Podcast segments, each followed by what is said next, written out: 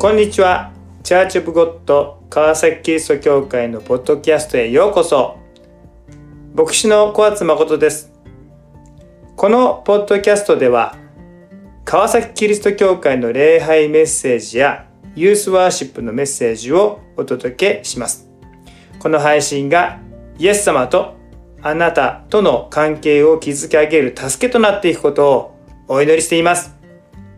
今回は礼拝メッセージです。では、どうぞ。高いところでありますけれども、えー、明けましておめでとうございます、まあ、ちょっと遅れましたけれども、まあ、簡単に挨拶をさせていただきます。ちょっと水を飲ませてください。えー、っとですねちょっと大きな声で賛美をしすぎて ちょっと、えー、喉をうるさないといけません、まあ、簡単な自己紹介はですね追加させていただきます。そんなに私はあの偉い人間でありませんでですね、実は私は生まれは北海道で網走で生まれました。それで父がですねあの船大工だったんですね。それでもうあの木造船を作ることがなくなったので、えー、ちょうど前々回の、えー、オリンピックの前の年ですから1963年にですねこちらの方にえ来ました。で私もそこ北海道からですねこっちに、まあ、来て、まあ、茨城県で3年間は過ごしたんですけど小学校の5年生の時から実はあのここの近くに住んでたんですね。あの南河原小学校のもうすぐ近くで、え鐘が鳴って急いで走っていけば間に合うようなところでいたんですね。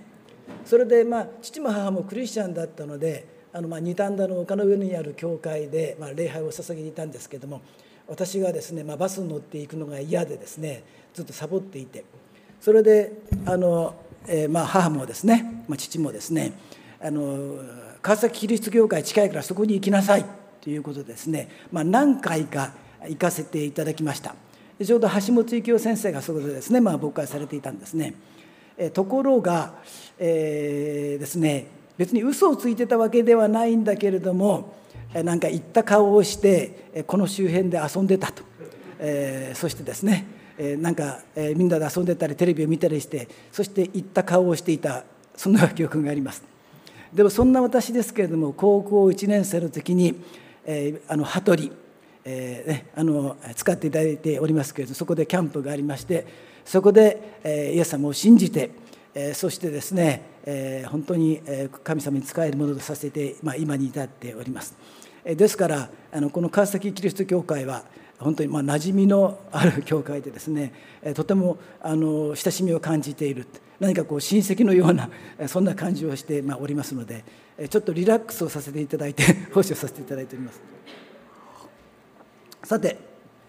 そこで早速ですね、まあ、御言葉を開かせていただくんですけれども、一昨年から私の心の中で響いている、まあ、御言葉でもあるんですね。ですから、まあ、キリスト兄弟団のまあ理事長に、まあ、どういうわけがさせられてしまってそして兄弟団でもこの御言葉を標語としてですね、えー、まあ語らせていただいています。それこそ御言葉を選ぶって誰がね偉い先生が選ぶんだろうと思ってたんですけどこっちに回ってきてしまってですね そしてこの御言葉を今選ばせていただきました。キリストのうちに根ざし立てられ教えられた通り信仰を固くしあふれるばかりに感謝しなさい、えー、幸いな御言葉です、え、この、えー、コロサイの教会はですね実はあのパウロが建てた教会ではありません。え、エパフラスという、まあえまあ、パウロの弟子に近い人でしょう、え、そのエパフラスが開拓しただろうと言われそして、まあ、ピレモンもその教会員であった。そしてそのコロサイの教会の中にこの異端の教えが広まりつつありましてそこでですねこのエパフラスがパウロに助言を求めてこの手紙が書かれるようになりました。この時代はまだですねあの迫害というものがまだ始まってはおりませんでしたしかしこの迫害こそはなかったんですけれども異端の教えがどんどん入ってきておりましてそういう中でこのコロサイ書コロサイ人への手紙が記されたわけなんですね。まあ、今の時代もそれこそ教会に迫害、まあ、日本ではですね迫害というものはないかもしれません。でもあの異端とかそれからですねカルトとかそういう問題がどんどんどんどんこう大きくなってきてそういう意味ではこのコロサイの教会と似たような状況があるんではないだろうかとまあそう思うわけなんですね。今日のこの御言葉ここで私が何もメッセージしなくてもですねもう読んですぐ分かるそういう箇所であると思います。キリストのうちに根ざすことそれから立てられるそれから信仰を固くしていくあふれるばかりに感謝することこれはあのクリスチャンにとって、まあ、当然のことです。そして、え私たちのこの時代はですね本当にこうさまざまな嵐が吹きまくっているそんな時代だと、ま思いますね。何が起こるかわからない、えそれこそですね、え社会そのものが大きく揺らいでいるそんな時代だと思います。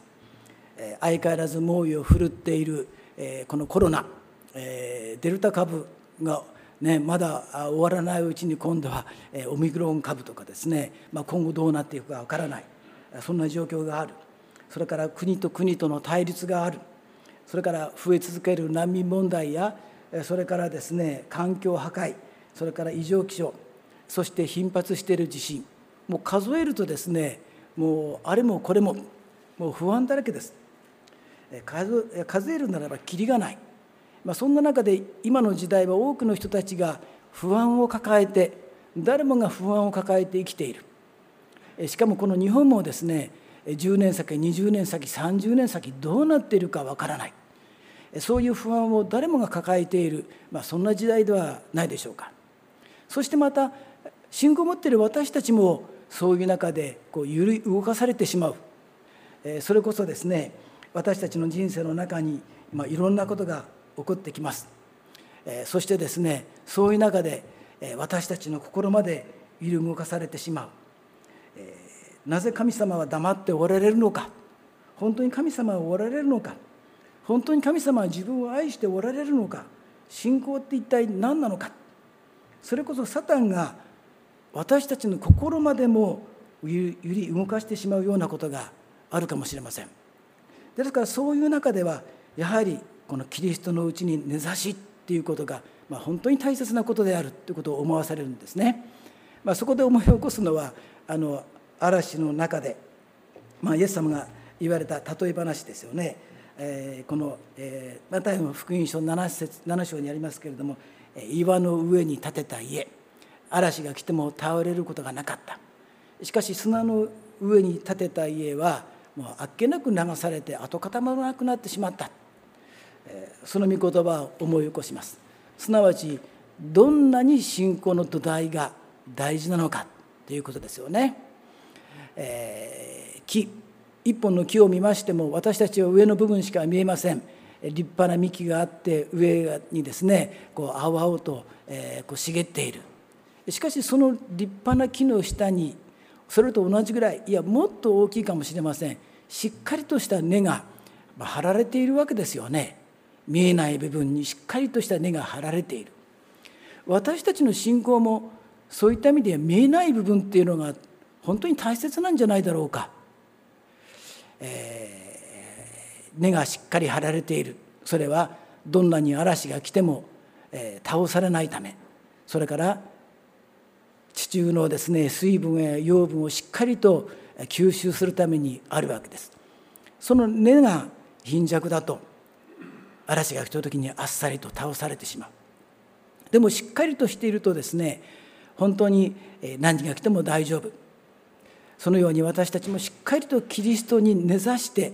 そして神様の恵みをしっかりといただいてそして歩んでいく。それがどんなに大切なことだそのことを思わされます弱い私たちはどうしても目に見えることのできない神様よりもですね目に映るものに頼ってしまいがちです。目に映る人に頼ってしまう。イザヤ書 ,20 イザヤ書2章22節に、え、人間に頼るな鼻で息をする者にそんなものに何の値打ちがあるかとあります。新海訳の第3版ではですね鼻で息をする人間に人間を頼りにするなとなっていますね。えー、人間は頼りにならないよ人は結局頼りにならないよと言ってるわけですがこの御言葉の中でですね私昔聞いた榎本康郎先生のメッセージをちょっと覚えてるんですね。一人の姉妹が若い時に夫を失い、えー、5人の子供を残されて途方に暮れるそして義理の兄の家の世話になることにもなるわけなんですね。なった。ところがその日が近づいた日、えー、引っ越しの準備に部屋を片付けているとこう聖書を発見する。そしてその聖書を読み出す。まあ、えー、彼女はクリスチャンでですね、まあ、教会から離れていてみたいなんですけれどもこの鼻から出入りする人に頼ることをやめよっていうこの御言葉を読んでハッとするんです。これまで主人に頼り今度はその兄に頼ろうとしている。全く同じじゃないか。そこで決心するんですね。神様に従っていこう。神様に信頼して生きることを。そこで決心をする。そして貧しさの中にも裁縫をしながら5人の子供たちを育て上げる。相変わらず貧しさは変わらない、まあ、戦後ですから当然です。ある時は子供の誕生日なのに何もない。そんな時にも近所の人が魚をくれてお頭付きだと言ってですね、まあ、祝ったそうなんですけれども、えー、しかしそれ以来20年間神様が支えてくださって5人の子供はそれぞれに成長しその間その間の日々が奇跡の連続であったと証ししている、まあ、そんなことを思い出すんですね。神様に信頼して生きる時に奇跡が起こるんです。人に頼っている間は何も起こりません。何にも起こりません。でも神様に頼っていく時に神様が私たちの人生の中に奇跡を起こしてくださる。人はそれを見て偶然だろうって言うかもしれない。でも神様はちゃんと私たちにを守ってくださってそして最善をなしてくださるんですね。人に耐えることが悪いとは言いません。しかし結局は当てにならない。そしてかえって裏切られることが案外多いんではないでしょうか。じゃあ自分が本当に頼りになるのか自分は頼りになるのかっていうと信玄の三章五節にはですね心を尽くして主により頼め自分の悟りに頼るな。実は自分が一番頼りにならないんですね、えー、確かに人は頼りにならない。しかし一番頼ってならないのは自分なのかもしれません。案外自分というものを自分は知らないんですね。そして自分は立派にやってきている。真面目にやってきている。このまま行くはずだ。そんなふうに思っている。何もない時には大丈夫そうに見えても何かが起こってきた時にボロが出る、えこのガリラヤの嵐の中の弟子たちを思います、彼らはですね漁師です。プロです、ちょっとぐらいの話は乗り越えてきたはずです。でも想定外自分たちがこれまで経験したことのないような嵐がやってきた時に慌てふためく。そしてですね最後はそばに寝ているイエス様を起こしてですね今度はイエス様を責め出すんですね。何とも思われないんですか。そうやってですね、えー、本当に自分たちのがボロが出てしまう。自分を一番よく知っているのは実は自分ではなく神様なんですね自分ではないですから私たちは本当にですね弱さを認めて神様の前にへり下って生きるっていうことが実は一番大事なんですね。第一ペテロの五章五節に「神は高ぶる者を退けへり下る者に恵みを保う」まあ口語ですけれどもそのようにあります。で新海訳聖書はですね「神は高ぶる者には敵対し」敵対っていう言葉が使われてるんですね。敵だへり下った者には恵みを与えられる。神様は高ぶる者は敵対されるお嫌いになられるっていうことです。しかし神様はへりくだった者は特別に愛され必ず守られる。まあ、イザヤ書57節に有名な言葉がありますよね。意図高く崇められ永遠の住まいに住みその名が聖である方がこう仰せられる。私は高く聖なるところに住み砕かれた人へりくだった人と共に住むへりくだった人たちの霊を生かし砕かれた人たちの心を生かすためである。神様はへりくだる人に神様はその永遠の腕を持って支えてくださるへりくだる人には神は失敗したと思われることでも最善に変えてくださるんですね。全てのことを益に変えてくださる。まああんまりいい表現じゃないんですけれども神様が尻拭いしてくださる。私も随分まあ失敗しているわけですけれども神様はですねまあ牧師ですから牧師を立てるんですね。その失敗をいい方向に持っていかれるんですね。ですから牧師は安心して失敗できる。あの神様が最善になさってですねでもそのためには本当にへりくだっているそれが本当に大事なんですね。神様はへりくだるものをですね守ってくださって最善に変えてくださるんです。それはへりくだる人の背後に神様がおられるからなんですね。さて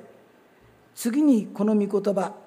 立てられるという言葉があるんですけれどもこの聖書を調べてみますとですね上に立てられるっていう言葉なんですね、まあ、新科学聖書ではこの上にっていう言葉を抜いておりまして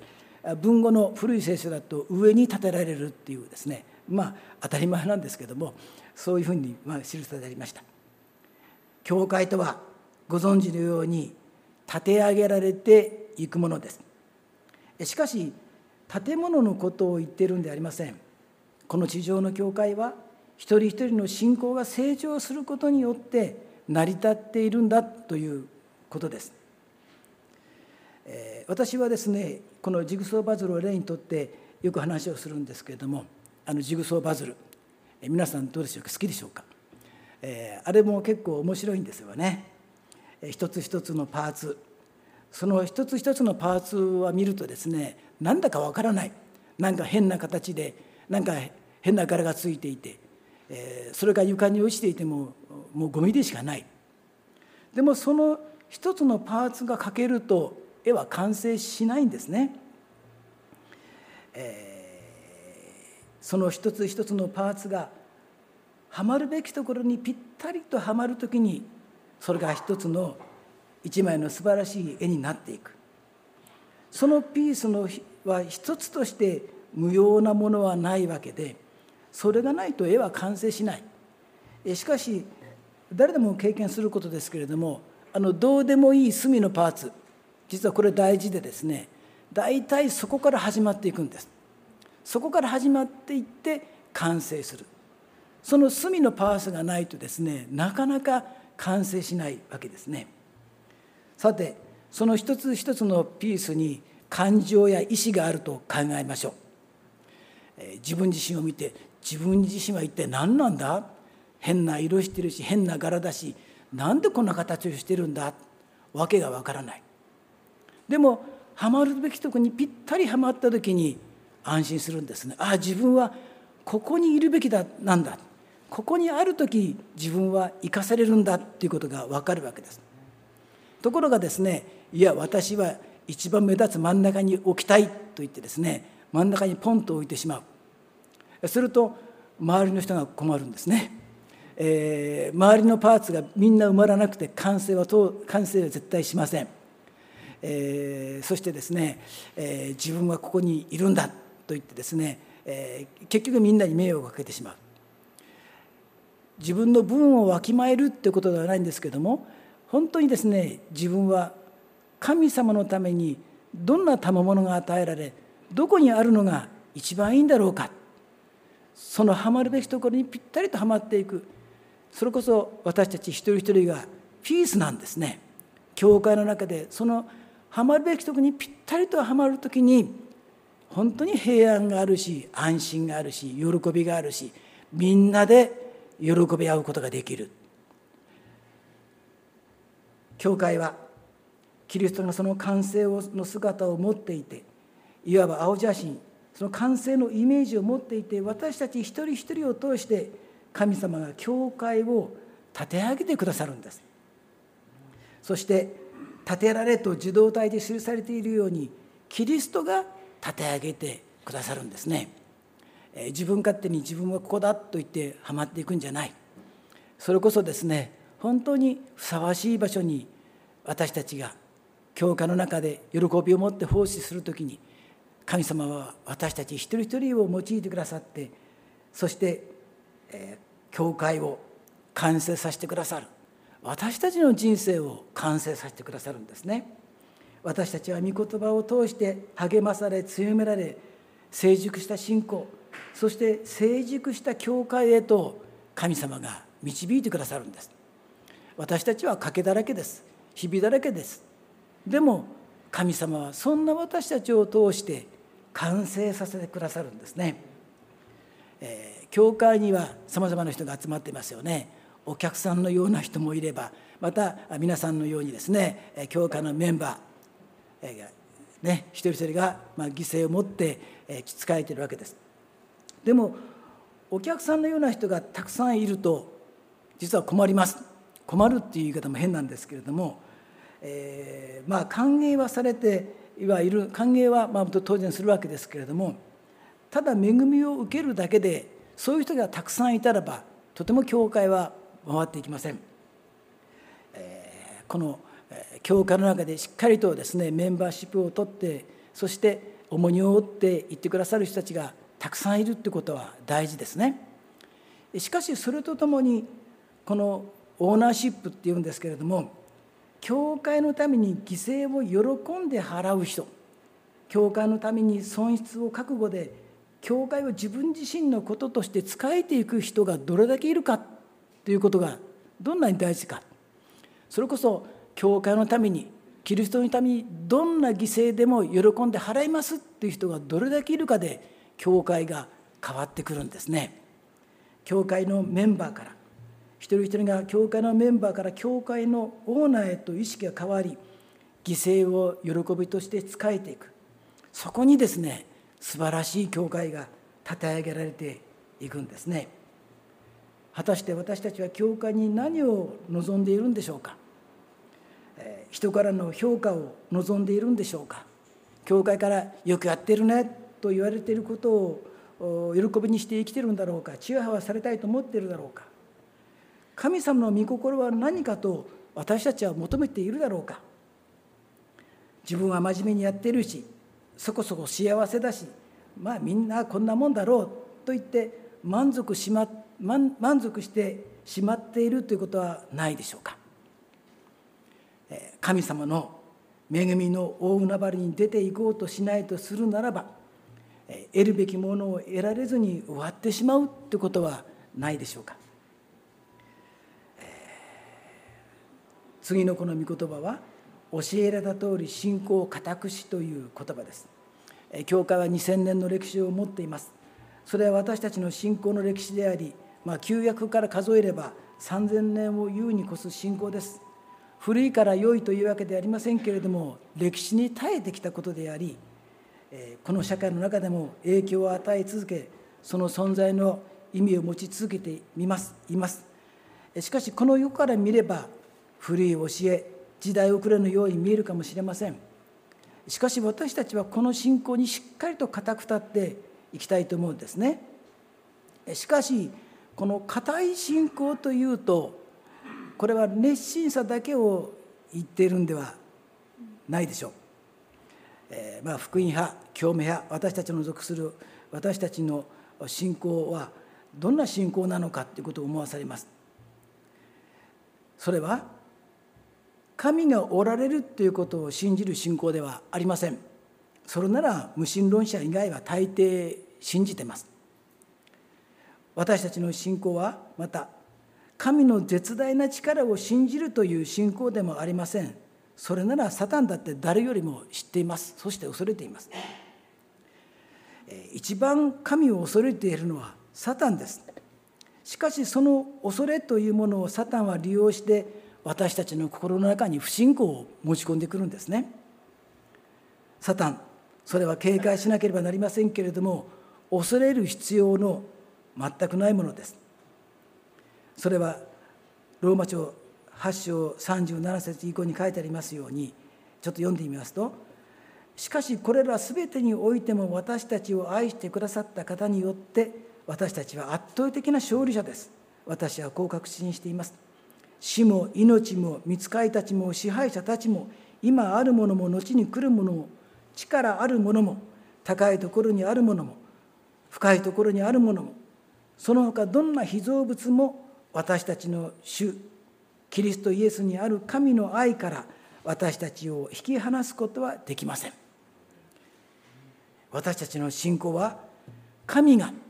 自分を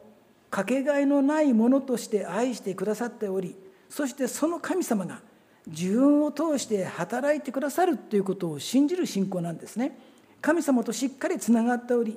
そして神様と人格を持って交わることができるという信仰なんです。そしてそのために主イエスは人となって来てくださり私たちを救ってくださった。この主イエスにしっかりとつながり固い信仰を持って歩んでいくものとされたいと思うんですね。まあ、しかしあのこの「硬い」という言葉はしばしば、まあ、脆さにもつながってきます。まあ、どんなに硬くてもポキンと折れてしまったり落として砕けてしまうような信仰では硬、まあ、いとはまあ言えません。しなやかで強靭な信仰が大切なんではないでしょうか。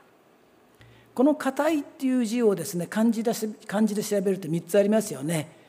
硬い、えー、石って書いてさらにって言ってねあのその硬いっていう字ですね、えー、こう何かコンクリートのようなもうカチンカチンの硬さそんな硬さを鉄の塊のようなものを、まあ、想像します。もう一つはですね固まるっていう「子」っていう字ですよね。えー、カチンカチンに固まってですねいくそういう硬さでもここに書かれているこの漢字の「硬い」っていう字はそうじゃなくてですね、えー、もう堅実の堅、えー、意味としては内部が丈夫でしっかりとしているそんな硬さだそうです。えー、そしてこれギリシャ語の聖書でいきますとですねこれはあの揺るがないしっかりとした足場を意味する。そして保証する確信する信頼できるという意味でですね。ですからこの同じ言葉がマルコの1620節で使われておりまして主は彼らと共に働き御言葉をそれに伴う印を持って確かなものとされた確かなものとされたそんなふうに訳されているんですね。主が共に働いてくださり確かなものとして証ししてくださるということなんです。神様が私たちの信仰を確かなものにしてくださるそしてそれは現実的具体的には現実その起こってくることを受け受け入れつつもしかしこの世の流れには決して流されずにその中でキリストを証ししていくという信仰でしょう。どんなに時代が変わっても流されない。しっかりと御言葉に根付いていく。キリストに根ざして歩んでいく。またそれは清い生き方をしながらその生き方を示しながら決して世捨て人にはならない仙人のようにはならない信仰そしていつでも輝いているそういう信仰そういうクリスチャンでありたいと思うんですね。えー、でも私はよくあの、まあ、説教の中でですね「輝く」っていう言葉を使うんですね。すると家内はですねいつもそれに対して批判するんですね「あんたは輝く」っていつも使うけど全然具体性がないよねって言われてですね時々困ってしまうんですけれども「まあ、輝く」っていう言葉確かに具体性はないんですけれどもこの世が使う時輝きというのは多分ひときわ目立っている何かでしょうまあオーラを放すとか、まあ、そんなことが言われますよね。しかし神様が与える輝きとはそんなことではないと思います。神様が与える輝きどんな輝きなんだろうか。出エジプト記の34章29節にはこのようにありますね。それからモーセはシナイ山から降りてきた。モーセが山を降りてきた時その手に2枚の悟しの板を持っていた。モーセは主と話したために自分の顔の肌が輝きを放っているのを知らなかった。ですから私はこんなふうに思っているんですね。主にお会いしている者は無意識のうちに輝く。モーセは知らないんです。自分が輝いていること。でも主にお会いしているので輝いているんです。ああこの人の背後に神様がおられる。それが分かる。一目で分かるというわけではないでしょうけれども会話する中に一緒に働く中に見えてくるんです。神様にお会いしている人。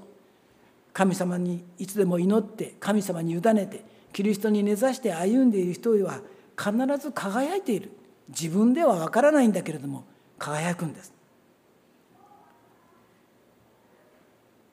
昔の本田浩二先生のメッセージだったでしょうか。まあ職場で勇気を持って「私クリスチャンなんです」って言ったところですね、まあ、同僚が驚いて「実は私もクリスチャンなんです」といったですね、まあ、笑い話に近い話があるんですけれども、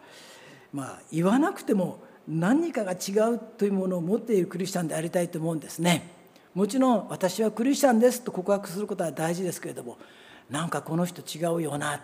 この人がいるとこう空気が変わる変なこと言えないよなこの人の持っているものは一体何なんだろうか？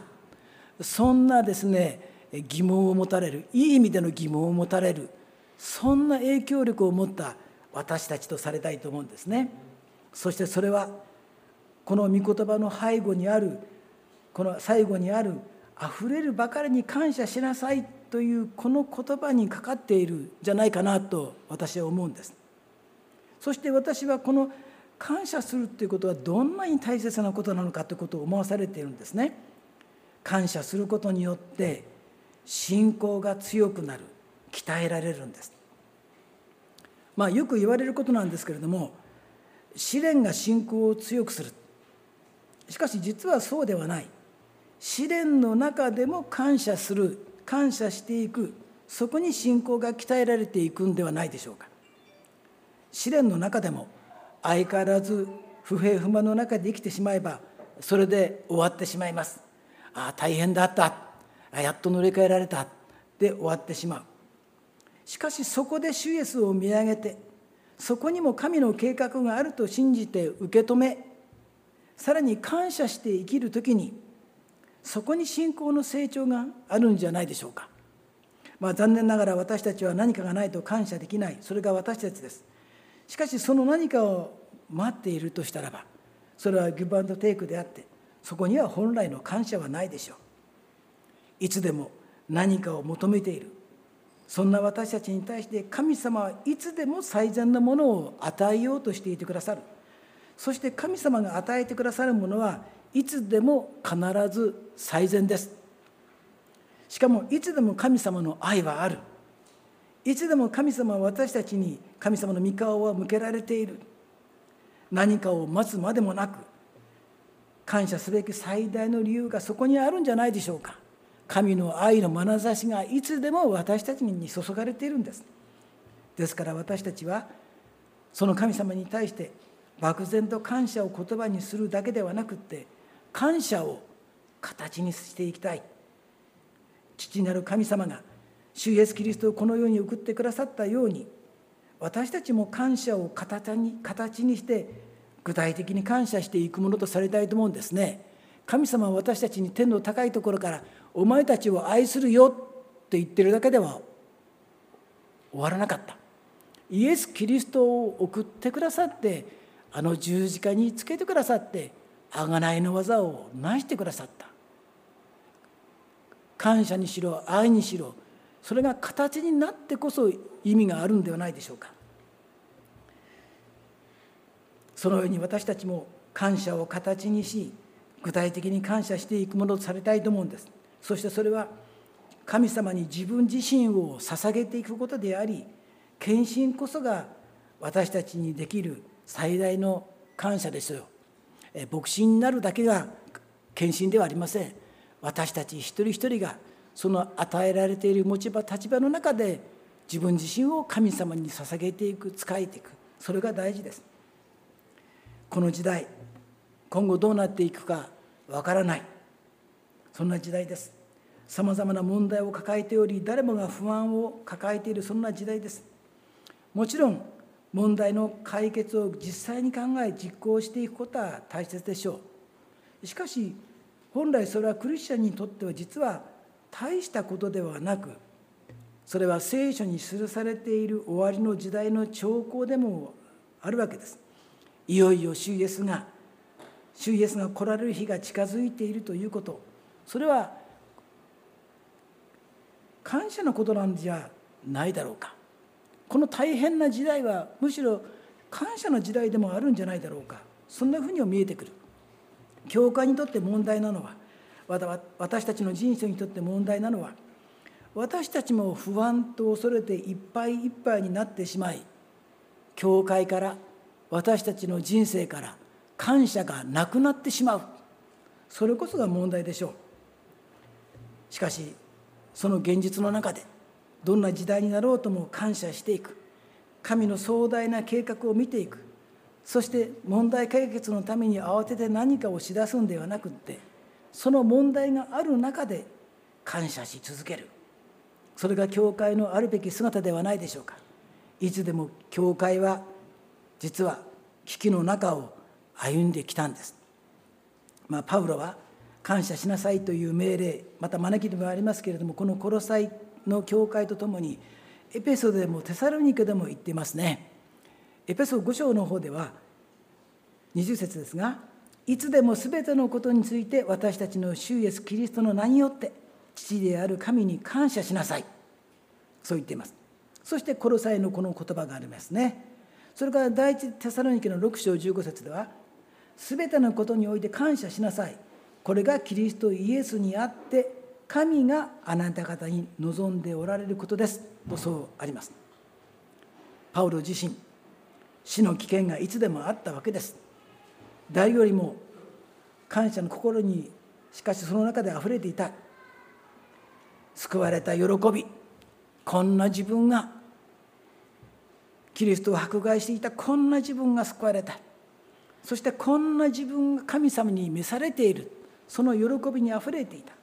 そして教会に仕えている喜びそれにあふれていた。だからたくさんの手紙を書いて教会を励ましていったんです。パウロ自身死の危険がいつでもあったわけですけれども彼の心の中に感謝があふれていた。私たちはどうなんでしょうか？罪から救われたという感謝を今も持っているでしょうか？忘れてしまってはいないだろうか？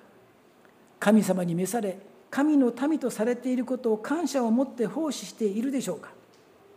教会の中で共に主に仕える仲間がいるということそれから自分のために祈ってくれている人たちがいるということを感謝しているだろうか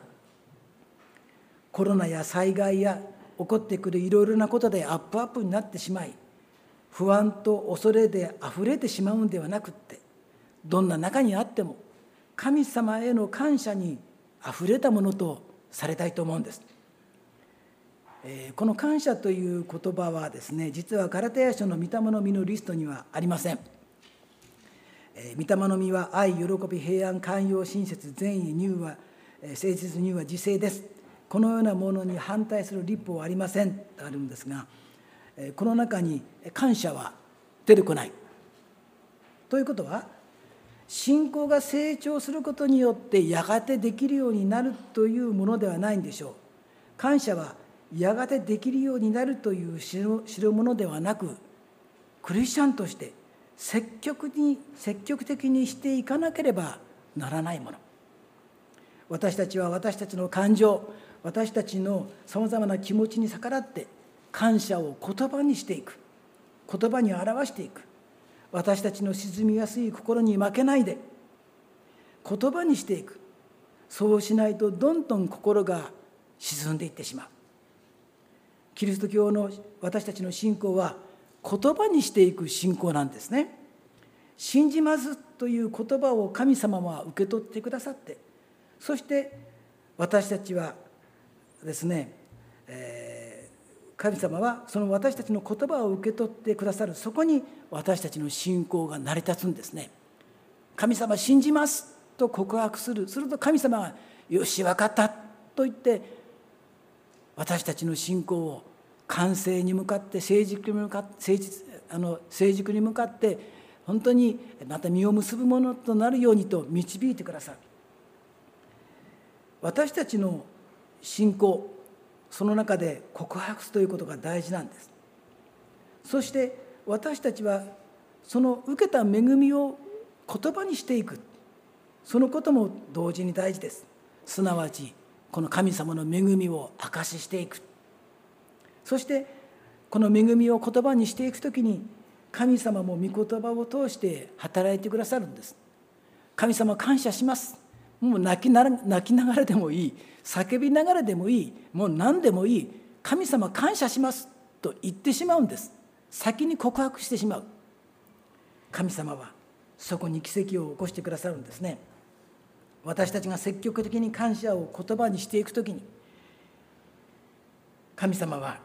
その感謝にふさわしく恵みがついてくる。神様はそのように感謝を言葉にする人を祝福しないではおれない。感謝を何よりも喜ばれる神だからです。こうして私たちは礼拝を捧げています。礼拝とは一言で言ってしまえば神への感謝です。神への感謝がなければただの儀式でしかありません。主イエスキリストの十字架を感謝し私たちを生かしてくださっている父なる神様に感謝し私たちの中で働いていてくださる聖霊の神様に感謝していく。そこに素晴らしい教会の姿礼拝の姿があるんではないでしょうか。私たちはこれだけは忘れてはなりません。なりません。感謝し続ける。何が起ころうとどんな時代になろうとどのように時代が変わろうと感謝し続ける。そのようにキリストにあるものとして歩ませていただきたい。キリストにしっかりと根ざして御言葉にしっかりと根ざして歩ませていただきたいと思います。以上です。それでは司会者に交代します。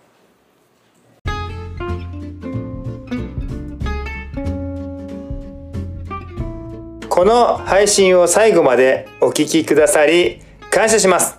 格別な祝福があなたにありますように。ではまたお会いいたしましょう。